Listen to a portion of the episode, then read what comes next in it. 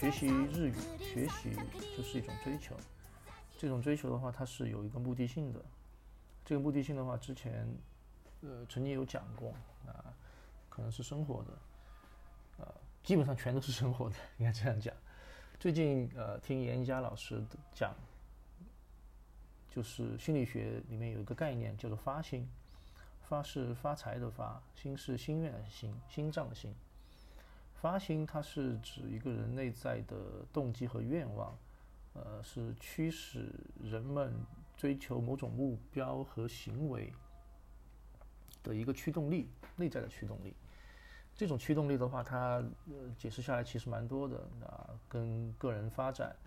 有关，然后或者是挑战一个成就，达到某种满足感。那学习语言的话，那可能有一些很切实的东西啊，工作啊，生活啊。呃，希望能够进行一些沟通和交流，啊，或者是最简单的旅行或者是生活，然后还有一些目的可能就是喜欢日本的文化，呃，电影、电视剧、动漫等等等等。呃，严艺佳老师在讲发心的时候，他讲了一个呃更更实际的东西，他可能这个怎么讲，他的层级可能会更高一级，当然不是说比试更低一级啊。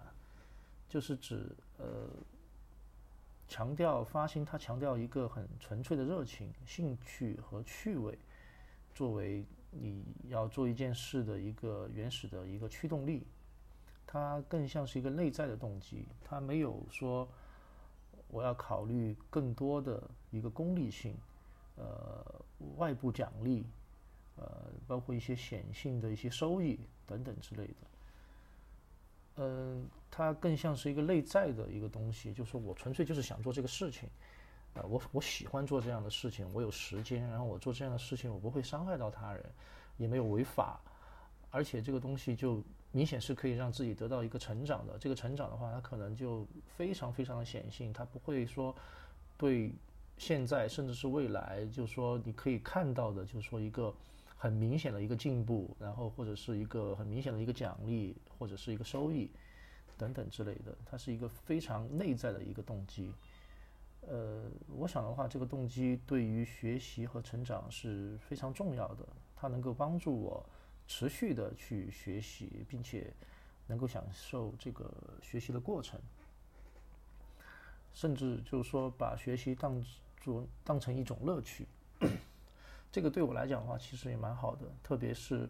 我这样的年龄，四十岁出头，记忆力还有学习能力在下降，有一个内在的动因可以帮助我长期的一个学习。呃，希望这种发心，我能够啊明白它，然后能够把这个这种内在动因的这种发心把它贯彻下去，不要去考虑说我学习了我会得到什么，而是说，